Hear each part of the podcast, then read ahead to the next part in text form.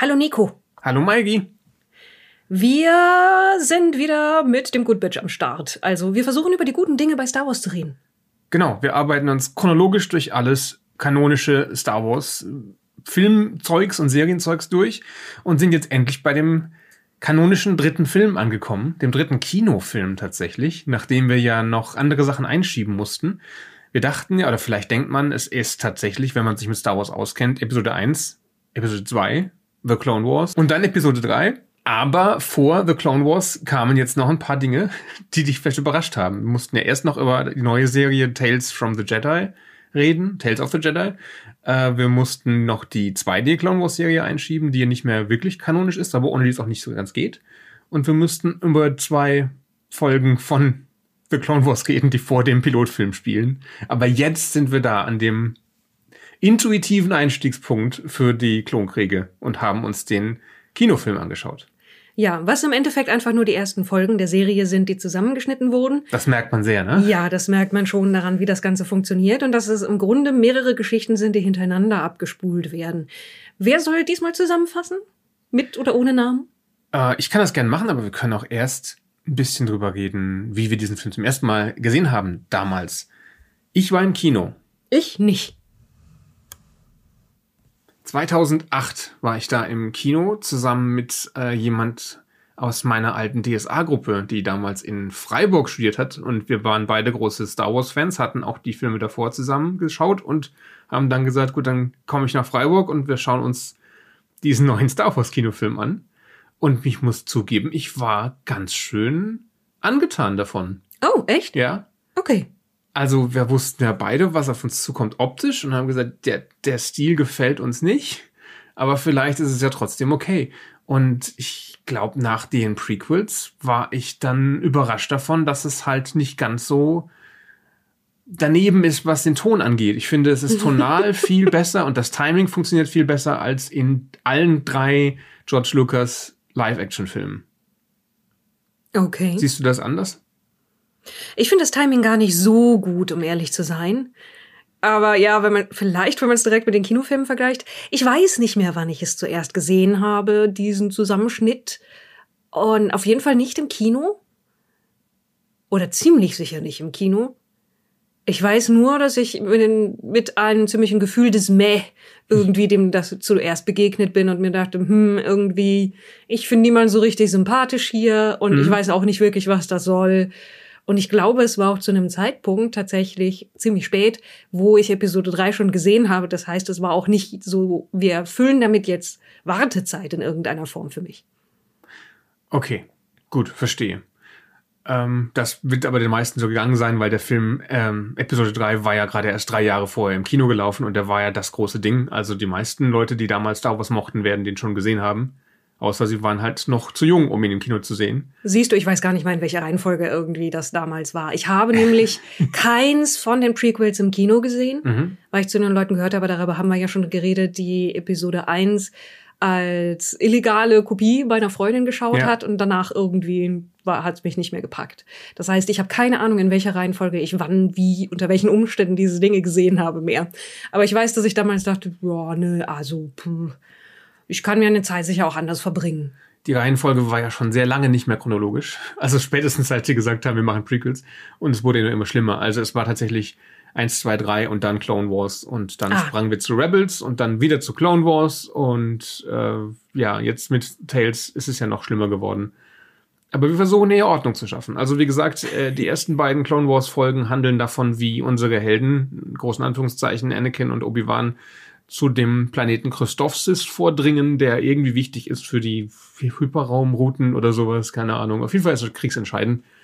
Äh, und es dann da schaffen, sich zu etablieren und am Ende aber verraten werden. Da enden die beiden Prequel-Folgen zu diesem Film, die später gemacht wurden. Ja, aber die tatsächlich zu unserer Überraschung dann sozusagen auch referenziert wurden. Also es werden Dinge erwähnt, in diesem Pilotfilm, die dann im Nachhinein erklärt wurden, was genau da passiert ist. Also es wird, sind nur so kleine Sachen wie das letzte Mal, als wir hier waren oder sonst genau. irgendetwas. Aber ja, tatsächlich gab es Aufhänger dafür, noch mal eine Vorgeschichte zu erzählen in dem Moment. Wir haben wieder Admiral Yularen, also den später imperialen Admiral oder Colonel, der hier äh, die Blockade der Separatisten durchbrechen möchte, muss. Und Yoda sagt ihm dann, ähm, letztes Mal habt ihr es zwar nicht geschafft, oder es war schwer, aber diesmal habt ihr mehr Schiffe. Also darauf wird dann verwiesen.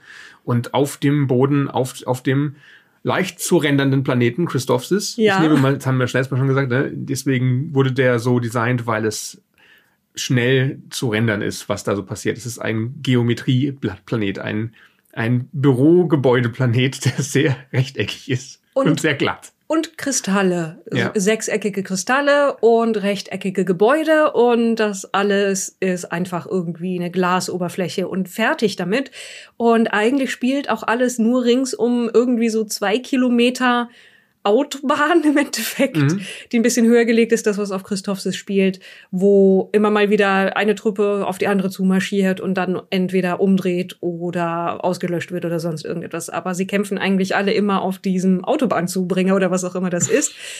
Wobei wir eigentlich gesagt bekommen, dass sie da eigentlich ja schon irgendwie erfolgreich sind. Also wir bekommen den Aufhänger für die Story in diesem Fall dadurch, dass das Kind von Jabba entführt wurde und sagt, ich will, dass die Jedi und die Republik meinen Sohn jetzt finden. Moment, das Kind von Jabba sagt, sie sollen seinen Sohn Nein, finden? Jabba sagt, Ach, Jabba sagt das, meinen ja. Sohn sollt Mhm. ihr finden. Ja, Vieldeutigkeit, Entschuldigung. Und dass sie dann sagen, ja, in der Nähe oder abkömmlich dafür sind nur Skywalker und Kenobi. Und die sind auf Christoph, sie sind die ja quasi fertig. Und die nächste Szene zeigt uns, dass sie irgendwie eigentlich gar nicht so fertig sind auf Christoph, wenn wir ehrlich sind. Ich glaube, da, die sind auf dem Wissensstand von vor der zweiten Prequel-Folge, weil die ja in einen Hinterhalt laufen auf Christophsis. Und der Jedi-Rat weiß, dass die da erfolgreich ihre Basis etabliert haben, aber dass sie da dann ihre ganze Ausrüstung zerstört bekommen haben von Saboteuren, das kam noch nicht auf Coruscant an. So Mhm. ke- erkläre ich mir das. Jedenfalls, die müssen da weg und damit äh, die da Erfolg haben, schickt der, die Republik Verstärkung und sie schickt auch einen neuen Padawan, von dem sie Anakin und Obi-Wan am Anfang denken, dass er der Padawan für Obi-Wan ist, aber dann stellt sich raus, es ist der Padawan für Anakin und der will gar keinen Padawan-Schüler. Ja, also alle sind auf einmal bockig, außer Obi-Wan, der steht im Hintergrund, streicht sich über seinen Bart und findet das alles sehr viel lustiger, als es wahrscheinlich ist. Aber das ist unsere Einführung Das zum ist, Charakter Ahsoka Tano. und es ist auch ein bisschen der, der Prolog des Films, bevor die eigentliche Handlung losgeht, die sie dafür zusammengeschnitten haben.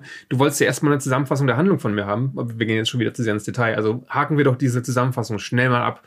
Nachdem die da raus sind, äh, von dieser Belagerungssituation, geht es dann tatsächlich darum, den Sohn von Jabba, dem Hutten, zu finden, der von Kopfgeldjägern entführt wurde oder irgendjemandem entführt wurde. Man sagt dem Kopfgeldjäger, er schickt eigene Kopfgeldjäger los, die aber keinen Erfolg haben. Dazu kommen wir, glaube ich, noch. Und deswegen bittet er die Jedi, ihm zu helfen. Und im Austausch dafür äh, gewährt er sicheres Geleit durch den Hut Space, durch den Huttenraum, richtig? Und Das ist der Plan. Beziehungsweise generell ein Bündnis mit der Republik im Klonkrieg und die Separatisten haben natürlich ein Interesse daran, dass das nicht klappt. Die hoffen, dass dieser Deal platzt und dann stellt sich auch daraus, Count Dooku, der Anführer der Separatisten, steckt hinter der Entführung und er möchte das Ganze so darstellen, dass die Jedi Jabbas Sohn erst entführt und dann beim Rettungsversuch umgebracht haben, damit äh, Jabba sich gegen die Jedi stellt und er auf Seiten der Separatisten ist.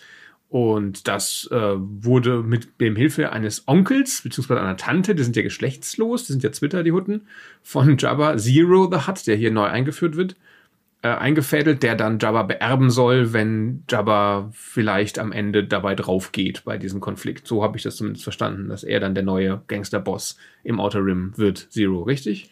Ja, äh, es ist wieder so die Frage, wir können jetzt ganz oft die Frage stellen, was war eigentlich der Plan von? Genau, was war eigentlich was- der Plan von Palpatine? Dazu wollte ich dann gleich kommen. Was war eigentlich der Plan von Dooku? Was war eigentlich der Plan von äh, Ventress, Zero? die Ventress, hier ja. tatsächlich auch eigentlich das erste Mal eingeführt wird, wenn wir das so betrachten? Genau, wir haben, müssen wir immer klären, ist das der erste Auftritt von einem Charakter chronologisch, kanonisch chronologisch oder ähm, nach Release chronologisch? Und das ist der erste Auftritt in einem kanonischen Ding ähm, in, in der Chronologie des Releases. Also wir hatten schon Sachen mit Ventress, die chronologisch davor spielten, die aber später veröffentlicht wurden. Wenn man das in der richtigen Reihenfolge, nein, nein, wenn man das in der Reihenfolge geschaut hat, wie es veröffentlicht wurde und nicht die unkanonischen Sachen geschaut hat, dann sah man hier zum ersten Mal Ventress.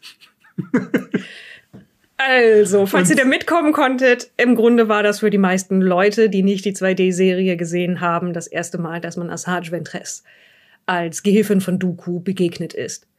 Und was für eine Einführung hat sie bekommen? sie taucht auf und sagt, ja, es läuft alles so wie geplant. Und ungefähr das, es ist, sie ist einfach in einem Gespräch, ist das wir das sie das erste Mal sehen, glaube ich. Ich meine, wie, sie wird ja tatsächlich, sie bekommt ein bisschen Background. Obi-Wan sagt, oh, du bist doch Dokus Assassinin. Ja. Und das war's dann. Also natürlich haben wir in den Prequel-Folgen leider auch nicht mehr Einführung für sie bekommen, auch wenn sie da dann vorher schon mal auftaucht, sozusagen. Äh, aber die eigen, es bleibt dabei, die einzige sinnvolle Einführung für sie war in 2D Clone Wars. Ja. Und mit der müssen wir halt auch weiter arbeiten. Also wenn du sagst, sie bekommt ein bisschen Background, meinst du, sie bekommt nur ein winziges bisschen Background? Sie bekommt den Satz, du, du bist Dokus, ich meine, du musst doch irgendwie wissen, wer ist das? Äh, aber der, die Info, du bist Dokus Assassinin ist schon wichtig, sonst weißt du ja gar nicht, was, was ist das für, für die Figur. Und offensichtlich ist sie bei den Jedi schon bekannt, als dass sie Genau. für Dooku arbeitet. Und, Also, wie naja, gesagt, Teile von Clone Wars 2D müssen irgendwie stattgefunden haben. Denn vieles, was da zu sehen ist, wird auch nicht mehr anders erklärt und ist aber wichtiges Vorwissen. Und auch Palpatine weiß Bescheid, dass Doku eine geheime Schülerin hat. Denn wir sehen eine äh, Videokonferenz mit Darth Sidious und Count Dooku, die mit Ventress reden und ihr Befehle geben. Und deswegen stellt sie mir halt die Frage, was hat denn jetzt Palpatine davon, dass hier die Jedi bei den Hutten diskreditiert werden? Was ist genau Palpatines Plan? Palpatines Plan ist, glaube ich, ich habe versucht, jedes Mal, wenn wir das gucken, versuchen wir schon währenddessen das irgendwie zusammenzusetzen. Was, was soll das eigentlich? Und meine Interpretation war, dass es nur Sinn ergibt, wenn Palpatines Plan hauptsächlich war, Anakin nochmal mit Tatooine in Verbindung zu setzen und Druck auf ihn auszuüben. Weil Palpatine auch will, dass Anakin geht und, und Jabba's Sohn zurückbringt. Ne? Das ist ja auch Ja. von ihm eine persönliche Mission. Aber es war so dieses, dieser Planet ist mit Trauma verbunden für Anakin, also versuchen wir ihn immer mal wieder darauf zu stoßen. Und wenn wir dabei auch noch den Krieg irgendwie in die Länge ziehen können, dann nehmen wir das als Bonus mit. Aber für mich war es so, es ergibt nur Sinn, wenn Palpatine vor allen Dingen das Ganze macht, um Anakin weiter vorzubereiten auf seinen Fall.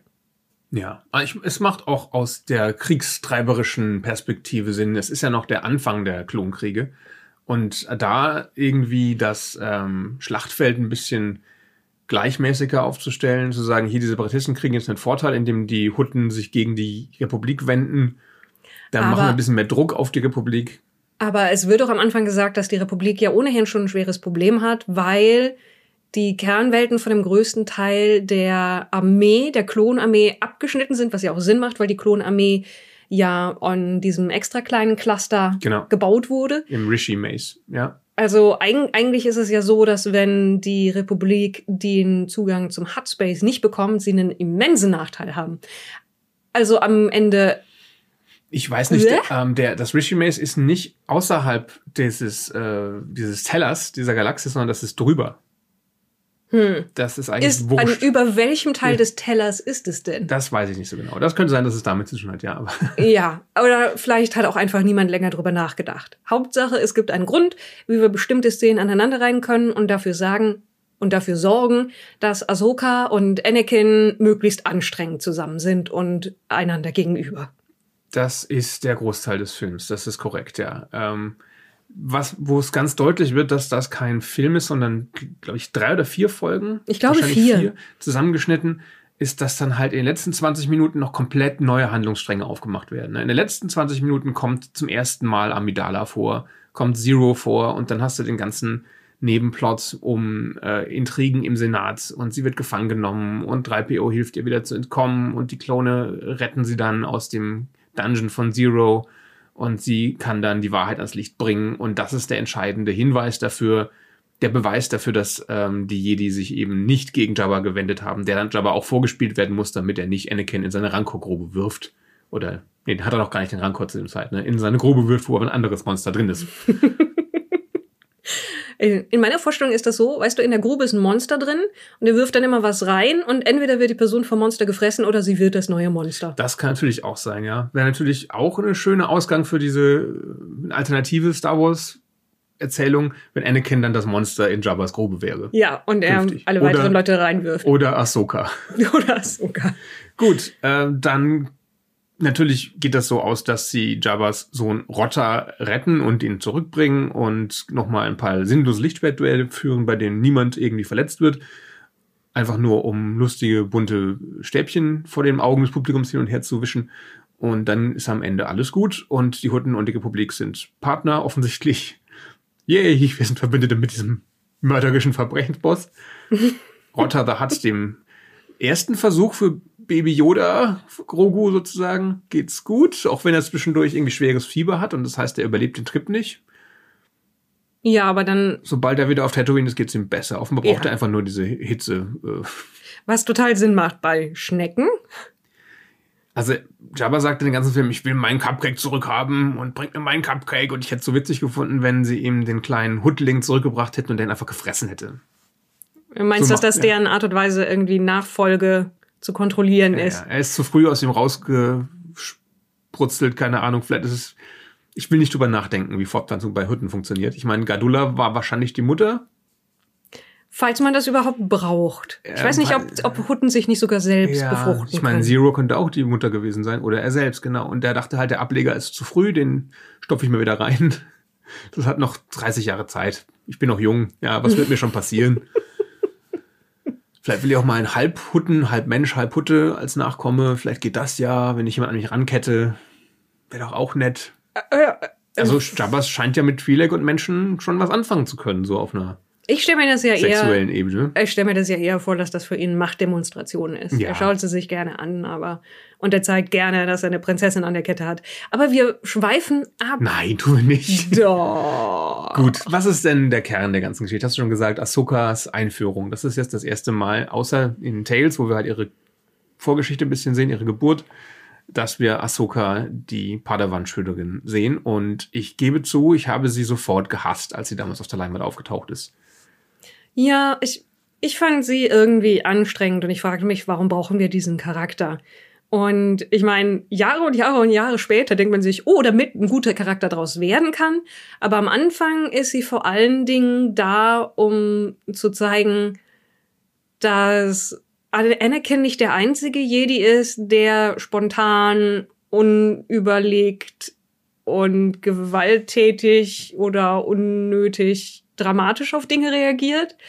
Oder dass es halt eben ein Charakter sein soll, der zu ihm passt in der Hinsicht. Aber wir hatten ja auch die Theorie, dass das eigentlich wirklich Obi-Wans Padawan sein sollte und er hatte einfach keine Lust auf nochmal den ganzen Kram und hat sie direkt, hat bei Yoda irgendwie Gefallen eingefordert und gesagt so, nein, nein, nein, nein, nein, nein, die soll auf jeden Fall Anakins Padawan werden, ich lehne mich zurück. So Marke, damit er endlich auch mal weiß, wie das ist. Wenn man ein besserwisserisches, nerviges Blag an der Seite hat, das man zu erziehen hat. Mhm. Alle anderen Jedi sofort, das ist ja eine fantastische Idee. Also wäre nicht drauf gekommen, ja, dem der Arschgeige einen Padawan-Schüler zu geben, aber das könnte wirklich lustig werden. Mal sehen, wie lange er durchhält. Und also ich weiß in dem Film nicht, wer schlimmer ist von den beiden. Wer die nervigeren One-Liner bringt, auch so sinnlose One-Liner, die irgendwo wo man auch nicht weiß, was soll man jetzt darauf antworten. Also nicht, dass man sich denkt, das war jetzt mal ein witziger Spruch, allein nur als, als One-Liner eben, sondern es ist immer so eine Sackgasse, wo man sich fragt, warum steht das in dem Drehbuch? Was soll das? Was soll, das sagt uns auch nichts über den Charakter, also dass er eine Nervensäge ist. Aber ich glaube, das ist das, was Dave Filoni wollte. Er wollte einen nervigen Charakter etablieren, der dann über die Jahrzehnte weniger nervig wird. Also als hätte das Wesley Crusher Experiment funktioniert. Ja, ja, damit könnte man es ungefähr vergleichen. So ein, so ein bisschen, man muss, man muss anstrengend anfangen mit der Figur, um ihre Entwicklung zeigen zu können, aber das ist natürlich dann auch kein besonders guter Einstand für die Figur. Aber generell die wenigsten Leute in diesen Folgen beziehungsweise in diesem Film bekleckern sich mit Ruhm irgendwie. Also da sind so Sachen drin wie hier Anakins große, großer Trick, um an den Kern ranzukommen, der ein Energieschild projiziert, der es ermöglicht für die Separatistentruppen unbehelligt durch die Artillerie auf die Reihen der, der Klone vorzurücken, ist, wir legen uns mitten auf den Autobahnzubringer, um den das Ganze geht. Und dann packen wir einfach eine Badewanne umgekehrt über uns, im Mhm. Endeffekt. Also in, in einen Block. Schuhkarton. Ja, Einen also Schuhkarton. Eine, eine Kiste. ja. Und dann marschieren Tausende von Druiden und Panzer über sie hinweg. Aber Also an denen vorbei. an ihnen vorbei. Sie nicht tot, und ne? es ist kein einziger so, warum liegt das hier? Warum hat sich das eben zwischendurch bewegt? Es sind alle Beteiligten an diesem Krieg sind dumm. Und das ist eigentlich auch ganz gut so, weil. Gute Aussage. Ja, weil ansonsten, wenn, wenn auch eine Seite nur hin und wieder mal einen schlauen Gedanken gehabt hätte, wäre das alles sehr viel schneller zu Ende gewesen, denke ich. Das ist so das äh, Hauptlogikproblem für mich. Die Kampfdroiden sind unglaublich dämlich. Und das sind sie aber auch in den Kinofilmen, ne? also in den Live-Action-Filmen. Es wurde irgendwann gesagt, diese Schwachstelle, die sie haben, dass, dass, dass sie ein Kontrollschiff brauchen, dass man nur in die Luft jagen muss, damit die ganze Armee in sich zusammenfällt, das ist abgeschafft worden und jetzt denkt jeder für sich selbst und es gibt dann halt Komman- Kommando-Droiden, die ihnen sagen, was sie tun sollen und dann befolgen sie das mit so einer Art freien Willen. Aber offenbar haben sie pro Einheit nur so eine sehr geringe Rechenpower. ja, ungefähr so für einen Taschenrechner. Die reicht gerade aus, um dumme Gegenfragen zu stellen, wenn sie den Plan nicht kapiert haben. Wobei es auch witzige Momente gab. Ich fand, als, als Ahsoka, nicht Ahsoka, als Ventress einen von denen in die Schlucht wirft und dann noch im, im, im Sturz so, warum?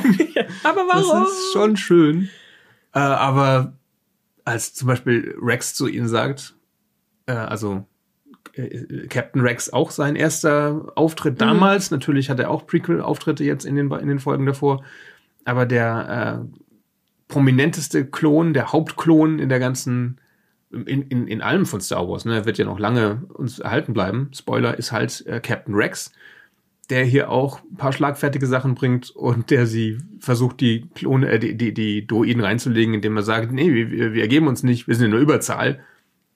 Und darauf anspielt, dass sie gleich Verstärkung bekommen und dann fangen die Droiden an durchzuzählen. Also, ich bin mir nicht sicher, ob ich lustig finden soll oder einfach nur doof. Es ist Also- wahrscheinlich halt auch für Achtjährige. Also, wenn es lustig ist, dann ist es doof lustig. Darauf können wir uns, glaube Okay, ich, ich mag einigen. doof lustig, aber manchmal schon. Also ich habe ein paar Mal schon gekichert, als ich den Film geschaut habe. Auch bei dem, sie schinden sehr viel Zeit. Ne? Auch, auch Obi-Wan versucht, den gegnerischen General hinzuhalten, bis sein Plan, nämlich der Schuhkartonplan mit dem Schildgenerator, aufgeht. Äh, Und dann äh, führt er mit ihm Kapitulationsgespräche über eine Tasse Tee, ja, und dann fällt ihm, ah, vielleicht, vielleicht noch Gebäck, und ah, ich müsste doch mal, ah, der Tisch ist unbequem, ich übertreibe jetzt, ne, aber es fällt Ja. ihm was ein. Und nach so einer halben Stunde meint er ihr schündet doch Zeit. Echt? Nein. Ich muss auch sagen, wir, wir, woll- wir wollen ja immer über die positiven Seiten reden. Das sind positive Seiten. ja, ja, ich. Und äh, wir haben jetzt äh, ein bisschen Ahsoka und dergleichen gebasht. Und ich denke, wir werden auch noch ein bisschen über Animationsqualität und Umgebungen reden. Aber Obi-Wan finde ich gut getroffen. Mhm. Äh, Der Sprecher ist natürlich auch wirklich hervorragend. Der schafft das, finde ich, wirklich sehr gut, die Performance nachzuahmen. Und es ist so, der, der wirkt irgendwie gelassen, so als wüsste er halbwegs, was er tut. Und selbst wenn nicht, kriegt er schon hin, irgendwie etwas zu improvisieren. Aber vor allen Dingen wirkt er wie ein grundsolider, netter Typ, Mhm. der halt auch wirklich sich um seine Truppen sorgt, während Anakin irgendwie so Schweine wollte ewig wie leben, die Leute halt Ja, ja, gemeinsam mit egal. sich irgendwo runterschmeißt. In Hanebüchen, dramatischen Auftritten. Nee, Obi-Wan wirkt wie jemand, mit dem man also schon gerne mal eine Tasse Tee trinken würde, während Mhm. er versucht, Zeit zu schinden durch seine Kapitulation. Das ist für mich einer der Lichtblicke. Das stimmt, auf jeden Fall. Und der Humor teilweise auch. Auch die Raumkämpfe finde ich gut. Solange man, das haben wir letztes Mal schon gesagt, solange man kein Gesicht sieht, ist es eigentlich in Ja. Ordnung. Auch wenn man jetzt schon, auch ähm, in dem geringen Kontrast zu Staffel 2 ist es jetzt schon nochmal eine Nummer hässlicher. Ne? Also der, der Film ist schon mit das Hässlichste, was sie gemacht haben. Und danach geht's eigentlich beständig bergauf mit der optischen Qualität. Musik fand ich damals schon gut, auch wenn sie bisschen orientalische und, und, und Rock-Klänge drin hat, was natürlich mal erfrischend ist für Star Wars. Äh, klingt nicht immer nach Star Wars, manchmal schon sehr.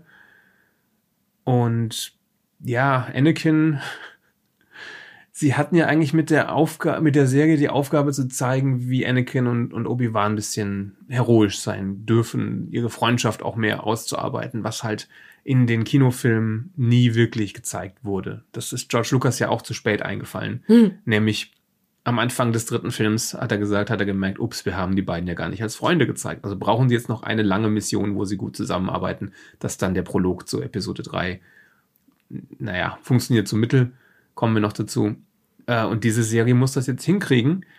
Aber ich weiß nicht, ob es Absicht ist. Sie fangen damit nicht direkt an. Sie stellen Anakin weiterhin so unsympathisch dar, wie er in Episode 2 war, wo er meiner Meinung nach seinen Tiefpunkt hat. Ich finde den Zweier Anakin schlimmer als den wirklich richtig fiesen Sith Lord. Ja. Weil er als Jedi schon so ein riesen Arschloch ist in Episode 2, der äh, Tyrannei gut findet, Diktatur und äh, der auch kein Problem mit Kindesmord hat und äh, Aliens als Tiere darstellt. Aber sehr große Selbstmitleid empfindet. Genau, ja. Und da ist er mir im dritten Teil noch sympathischer, wo er einfach nur böse ist. Beziehungsweise halt einfach wirklich offen die Seiten wechselt. Und vorher ist er ganz okay als Jedi in Episode 3. Mhm. Und jetzt müssen sie es irgendwie schaffen, dass er sich diesen Status des Guten zurückerarbeitet im Verlauf von sieben Staffeln Clone Wars. Also sie wussten nicht, wie viele sie machen durften. Sie mussten ja damit rechnen, dass sie nur zwei oder so machen. Äh, Und dann müssen sie wahrscheinlich, oder haben sich gedacht, fangen wir jetzt aber nicht direkt damit an, übernehmen wir erstmal dann den Charakter von Episode 2 Anakin und arbeiten uns zu dem vor, den wir haben wollen. Er wird nämlich noch heldenhafte Momente haben im Laufe der Serie. Hat er ja auch hier, aber er ist halt trotzdem Arsch. Aber ihm jemanden zur Seite zu stellen, der halt vielleicht genauso ein großer Arsch ist, Oder zumindest genauso nervig. dumme Spitznamen verteilt, Sky Guy und Snips. Weil, mhm. Das setzt sich auch, glaube ich, in der Serie nicht durch. Ne? Das lassen Nee. sie irgendwann fallen. Also zumindest das Sky Guy verschwindet. Ich glaube, Snips kommt immer noch mal Ja. wieder vor. Als Spitzname für Ahsoka. Was, also was ich teilweise jetzt auch in Anbetracht der Tatsache, wann die Serie produziert wurde und was die technologischen Beschränkungen und dergleichen waren, einige Sachen finde ich schon gut. Ich mag durchaus die Entscheidung zu einem Stil, wo sie gesagt haben, ja, 3D animiert, ja, auch teilweise sehr überzogene Arten und Weisen, das darzustellen. Ich meine, ich, Count Dooku besteht nur aus Nase und Bart Mhm. im Endeffekt und der Rest des Gesichts war nicht so wichtig. Aber dass man die Oberflächen behandelt, als wären sie gemalt. Also dass sie im Grunde so eine, keine Ahnung, eine Gouache-Malerei nachgeahmt haben auf den Oberflächen, auf den Texturen. Das ist ja auch etwas, was sie immer weiter rausarbeiten und dann in der letzten Staffel wirklich einfach unglaublich schön aussieht Mhm. wenn sie es dann irgendwann raus haben, das auch schön zu beleuchten und auch die Hintergründe damit besser zu bearbeiten. Also eine wirklich solide Grundidee davon, wie das Ganze aussehen soll. Aber es scheitert dann teilweise, denke ich, einfach an der Zeit, die man reinstecken konnte. Und also am härtesten ist es dann, wenn wir auf Tatooine sind und die Landschaft einfach nur aus braunen, schrägen Flächen besteht. Es ist wirklich Ja, traurig. es sieht tatsächlich aus wie aus einem PC-Spiel aus den späten Ja. 90ern. Es sieht genauso aus, wie Tatooine aussieht in Jedi Knight Mysteries of the Sith, wenn Mara Jade dann Jabba's Palast besucht. Und du siehst halt die Texturflächen, die, die, die komplett flachen äh, Texturebenen, die ineinander übergehen. Das ist die Kanten teilweise. Sie haben sie versucht zu überdecken, indem sie dann Figuren davor platziert haben, aber äh, es ist wirklich hässlich. Ja. Und woran es auch immer teilweise noch hapert, ist, die Animationen sind teilweise wirklich gut, aber laufen, laufen so, dass man den Figuren abnimmt, dass Schwerkraft Mhm. herrscht. Sieht aus wie Marionetten, ne? Haben sie irgendwie bis ganz zum Ende nicht hingekriegt, außer in Szenen, wo sie tatsächlich Motion Capturing eingesetzt haben. Also alle Leute laufen immer so, als würden sie nur mit Magneten hin und wieder am Boden Mhm. festgemacht werden. Also ich meine, das ist vollkommen okay für die Jedi, gerade wenn es in Kampf Kampfanimationen ist, weil die ja ohnehin dann springen und schweben und hüpfen und äh, wie Flummis hin und her bouncen. Aber halt bei, bei den Klonarmeen ist es teilweise schon etwas weird. Ich finde, es sieht halt dann gut aus, wie gesagt, wenn du keine Figuren siehst. Also Mhm, oh Weltraum, ja. Weltraumschlachten sehen gut aus. Und es gab ein paar Momente, wo sie einfach mit Beleuchtung gespielt haben, wie dass du nur stehende Silhouetten auf Tatooine vor dem Sonnenuntergang gesehen hast. Und das sah auch super aus. Ja.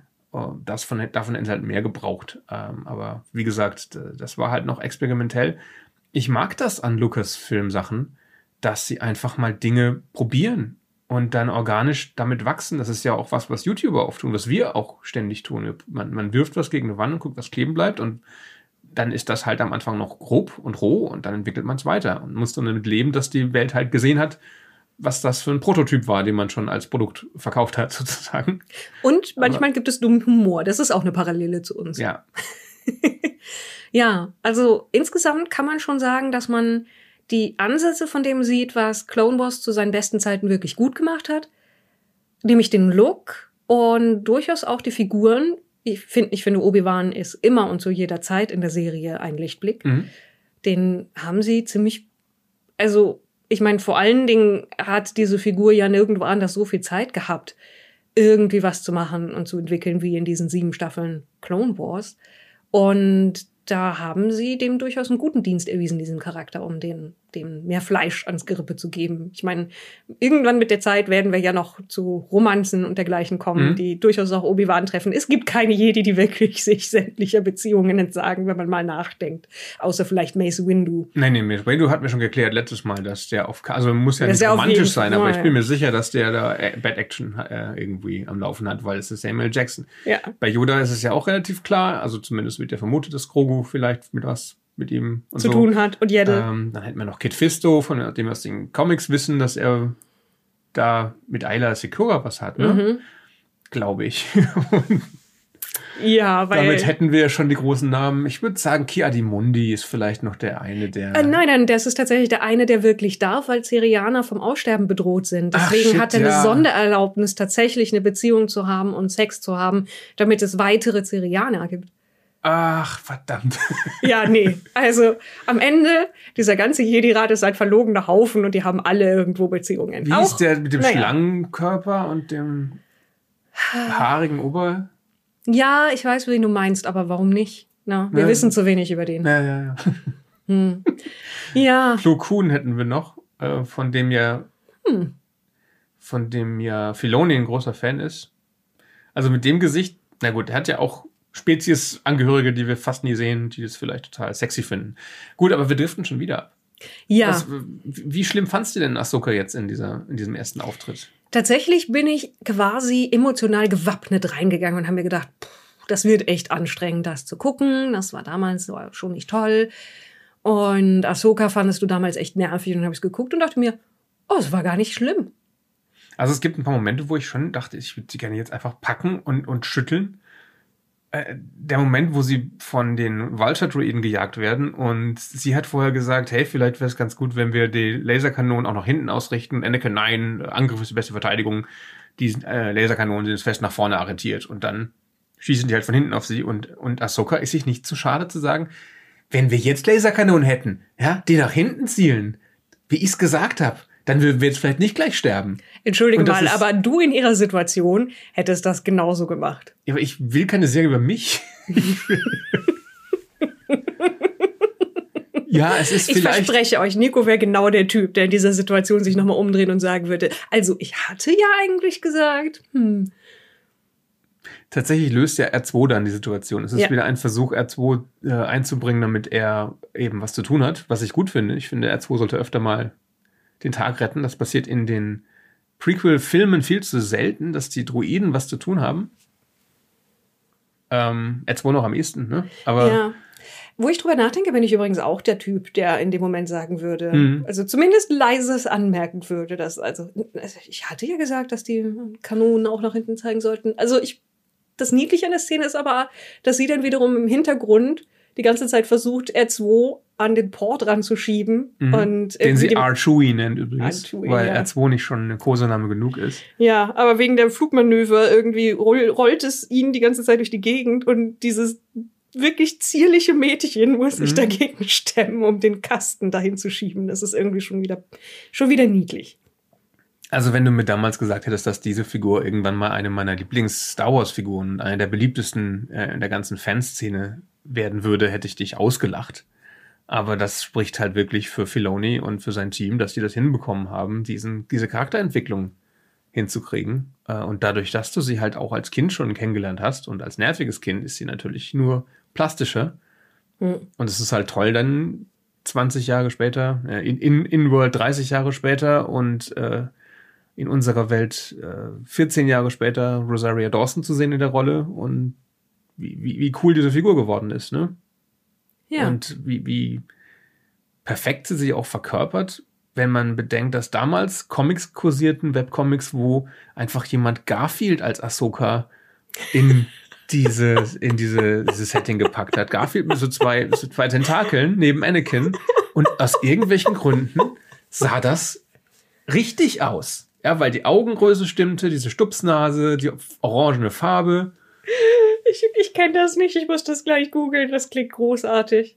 Ja, das Design von Ahsoka. Also eine Sache, die ich immer schon, schon, also ich verstehe, warum sie es gemacht haben, aber die ich persönlich nicht mag an Design bei Ahsoka sind einmal, dass die Augen blau sind. Mhm. Das natürlich als Kontrast zu der Orangenen orangenen Haut, Haut, orange-rötlichen Haut, damit die mehr auffallen. Und dass ihre Zeichnungen, ihre Togruta-Zeichnung im Gesicht menschliche Augenbrauen nachahmt Mhm. damit ihre Mimik besser lesbar ist. Wo ich mir dann denke, warum ist sie denn dann ein Alien, wenn ihr alles macht, um dafür zu sorgen, dass die alienesken Parts von ihr gar nicht so, also angepasst werden, um wieder ein Menschengesicht zu machen. Also ich verstehe, warum sie es gemacht haben, aber ich mag die Togruta-Designs, bei denen eben die menschliche, der menschliche Gesichtsaufbau ein bisschen durch das Make-up aufgelöst wird. Wie viel, bei viel Shakti cooler. halt, Wie die bei Shakti. die keine Mimik hat, weil sie keine Augenbrauen hat, sondern nur diese eulenartigen großen Flächen um die Augen. Und vor allen Dingen diese großen dunklen Augen, die Mhm. alle anderen Togruta, die man, also in, in Realfilmen, haben Togruta große dunkle Iris. Mhm. Und Iriden ist, glaube ich, die Okay. Mehrzahl, ne?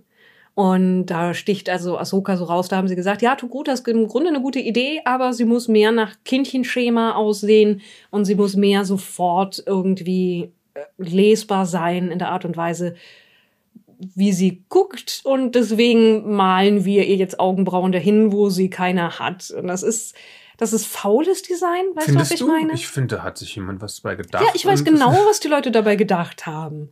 Aber ich, ich mag's nicht. Okay. Ich mag, ich mag es, wenn, wenn das Make-up halt tatsächlich ein bisschen was verändert daran. Und da Mhm. es ja auch vor allen Dingen erstmal ein rein digitaler Charakter war, hätte man ja auch andere Sachen machen müssen. Ach, was weiß ich. Du hast darüber viel mehr nachgedacht als ich, weil du ja auch Togota im Lab gespielt hast, äh, Ja. als Cosplay und dir eigene Kopfputz-Leku-Dings da gebaut hast. Die, auch Die echt gut aussehen, aber halt. Aussahen. Die sahen gut aus. Doch, ich fand, die sahen so gut aus wie die in Mandalorian. Ich habe es Äh, ich hab's, ich hab's nur verbessert zu Aussahen, weil das Aussahen. Latex irgendwann angefangen hat, kaputt zu gehen und ich sie weggeworfen habe beim Mhm. letzten Umzug und das äh, tatsächlich ein bisschen bereut habe danach, dass ich sie gar nicht mehr vorzeigen konnte. Aber es gibt irgendwo Beweisbilder, dass ich im Endeffekt, naja, ein, ein Lab-Charakter, ein Ja. OC-Cosplay könnte man es auch nehmen. Machst du bestimmt irgendwann neue. Und dann besser, ja. Was denkst du zu Captain Rex als Charakter? Ja, der hat hier ja noch nicht so viel. Charakter, außer es gibt da diesen einen Klon, Anführer, der ein bisschen bärbeißig, aber zuverlässig ist. Und das war's eigentlich. Ja, da kommt ja noch mehr. ja. Also, wie gesagt, ganz viel ist hier angelegt, aus dem sie später viel mehr gemacht haben. Und man sieht aber auch all die Sachen, die sie dann weggeworfen haben, wie du sagtest, dass Mhm. halt die Spitznamen nicht mehr auftauchen und solche Dinge. Dass Anakin sein eigenes kleines Frachterschiff hat, das kommt, glaube ich, noch in Staffel 2. Und da haben sie damals gesagt, sie wollen, dass er damit so Millennium Falcon-mäßig auf so Undercover-Missionen geht und damit so ähm, Unterwelt-Abenteuer erleben kann, ähm, wo der Jedi gerade nichts mitbekommt, weil er halt nicht nur mit seinem, also sein, sein Jedi-Fighter muss er halt wahrscheinlich irgendwo auschecken, ja, und das ist halt sein privates Schiff, mit dem er überall hinfliegen kann. Das haben sie dann auch bald verworfen. Es ging dann immer noch kaputt, glaube ich, in der zweiten oder dritten Staffel des Schiffs. Werden wir noch hinkommen. Anakin, Anakin ist nicht der Charakter für Undercover.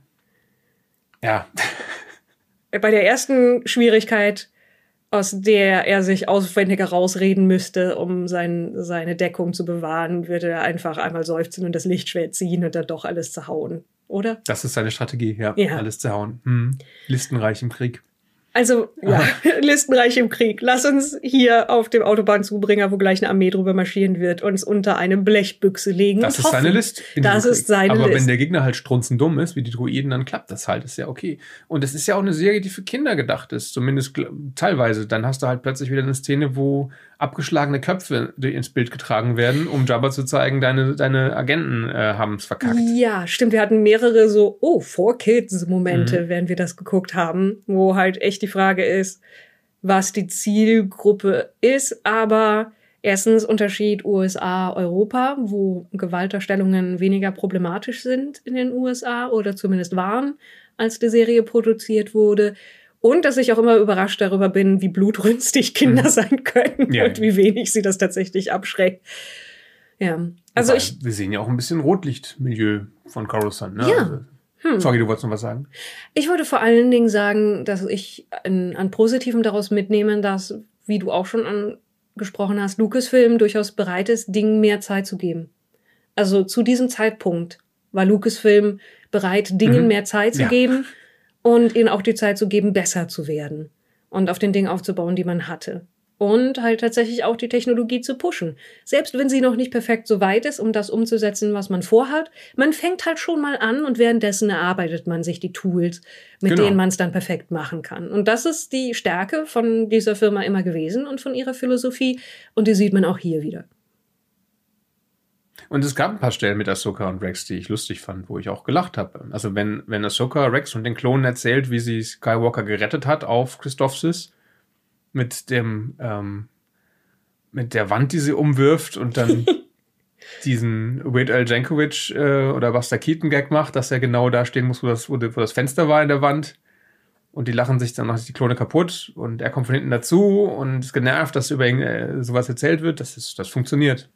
Ja. Also sie ist, ich glaube, sie ist Also- schon so als Foil gedacht gewesen. Ja. Also all- um etwas, um ihn ein bisschen zu pieksen und auszuhebeln als Charakter. Und halt seine Truppen dazu zu bringen, auch mal über ihn zu lachen. Die sollten viel öfter über ihn lachen, finde Ja. ich. Das ist absolut verdient. Ich fände es fände es nur angemessen. Mehr Gelächter für die Klone. Ja, Was war noch gut? Wie fandst du den Rotter da hat, den, den niedlichen Baby-Hutling? also hübsch hässlich, ne? Hm.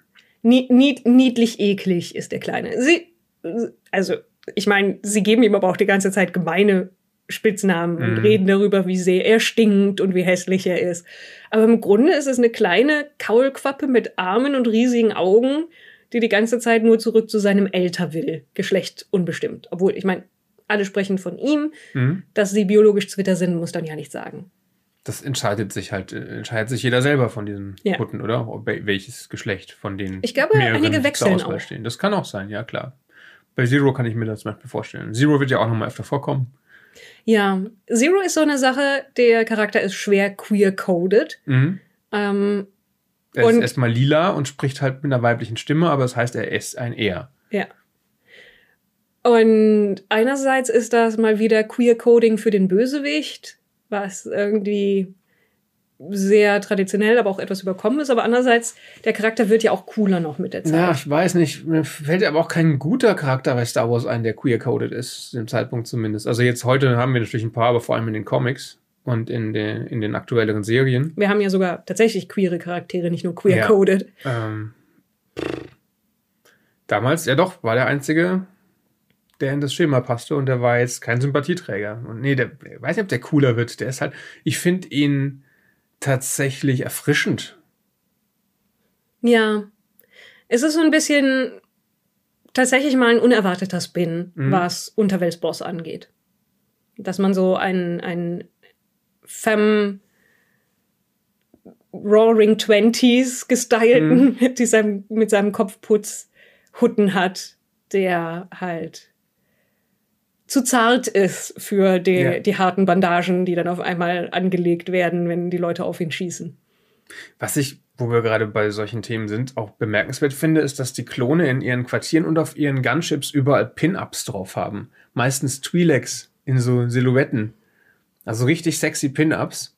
Und da frage ich mich, ist das clever, eine Klonarmee zu züchten und ihnen off offensichtlich einen Sexualdrang zu geben, den Klonen?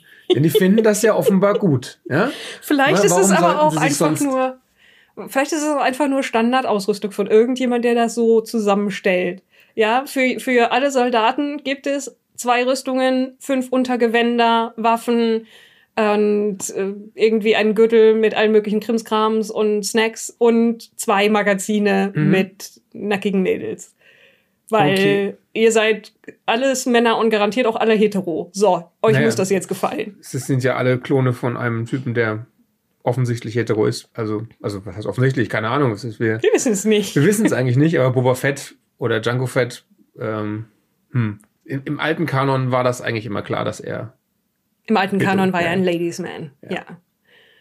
Aber Aber ja, es ist schon ein bisschen seltsam. Aber es hat ja einfach damit zu tun, dass ohnehin ganz viel Zitate aus Weltkriegsfilmen Mhm. und dergleichen ist. Auch allein schon, dass die Folgen diesen Nachrichtensprecher-Intro-Kram haben. Ja, genau. Halt statt einem Lauftext wird so, als wäre es eine, eine Benachrichtigung auf der BBC. Mhm. Irgendwie vorgetragen, was aktuell das Problem ist. Ich weiß, dass mich das ursprünglich furchtbar irritiert hat. Ich das irgendwie Ja, für nervig mich war es halt ein Ersatz für den Lauftext. Wir Ja. wollten halt nicht, dass die Kinder das lesen müssen, was da als Intro nötig war. Das Also, wäre ja Bildung gewesen. Naja. Es gab, also dazu kommen wir noch, es gibt ja auch immer dann am Anfang so eine kleine Moral der Geschichte, ne? So in einem, einem Satz. Keine Ahnung, wer an eine Grube gräbt, der fällt selbst hinein. Yoda. So. genau. Das wird dann Die immer sollten wir vielleicht künftig auch ähm, behandeln. Also die, diese Glückskeks-Weisheit, die am Anfang der Folge dann eingeblendet wird, die, die ist vielleicht noch wichtig zu besprechen. Die fehlte natürlich in diesem Film. Da stand am Anfang nur das äh, alte Lukas-Film-Logo. Aber das freut dich doch. Na klar, freut mich das, ja. Gut. Also ich habe, ja, Entschuldigung, Nein. ich wollte gerade sagen, nein, Entschuldigung, nicht angenommen. doch. Ich wollte eigentlich nur gerade sagen, ich habe das Gefühl, wir haben über alles geredet, über das wir reden müssten. Haben wir was übersehen? Wir haben kein Fazit gezogen. Also, wo Doch. reiht sich das jetzt ein in den ersten drei oder vier Star Wars-Filmen? Also, wenn wir jetzt den dritten schon mal vorwegnehmen, wo wir erst viel später dazu kommen, äh, in deinem Ranking, ist das, ist das einer der besseren? Ist der jetzt besser als eins und zwei? Ich finde besser als zwei. Mhm, okay. Das ist ja nicht so schwer. Ja. Also dann wäre die Reihenfolge von Best to Worst für mich immer noch 3, 1, Clone Wars 2. Okay. Ich bin mir nicht sicher, ob ich ihn noch besser als eins finde. Ich glaube, je öfter ich ihn sehe, desto schlechter finde ich ihn tatsächlich. Oh. weil er ein bisschen ermüdend ist. Also er ist, er ist unangenehm zu gucken. Ich, als Hörspiel finde ich ihn völlig okay.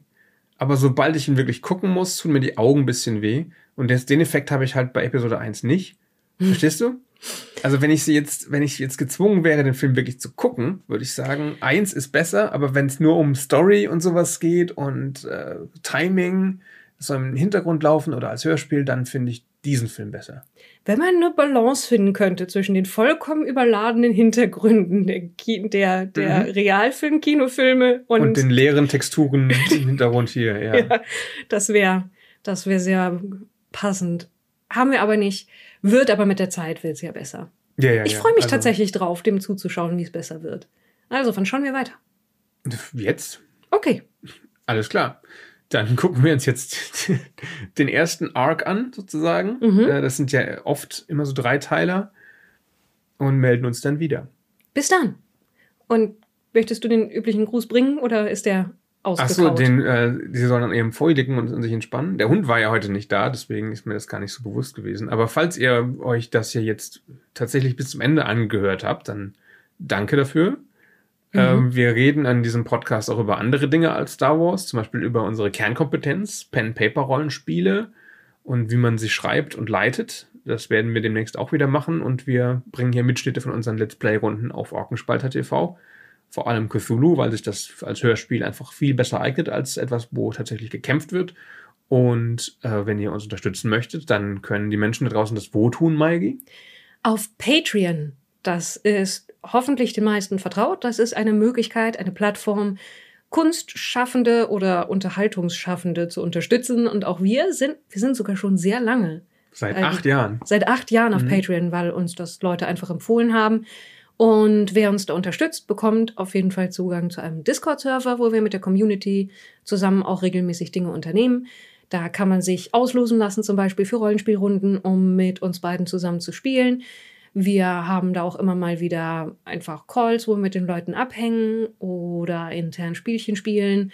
Und je nach Stufe gibt's dann auch immer noch weitere Goodies. Außerdem viel von dem, was wir hier machen, wie zum Beispiel Podcasts, wird dort als erstes veröffentlicht und erst später dann für alle hörbar und sehbar online gestellt. Zugegeben, das meiste von unserem Programm ist nicht exklusiv für Patreon, aber es gibt immer noch exklusive Dinge, die zumindest eine Weile dort alleine auftauchen. Okay, Gut. dann äh, gute Nacht oder schönen Tag. Ja, genau. Abschiedsgruß zur passenden Tageszeit, an der ihr euch befindet. Passt auf euch auf und bis zum nächsten Mal. Tschüss.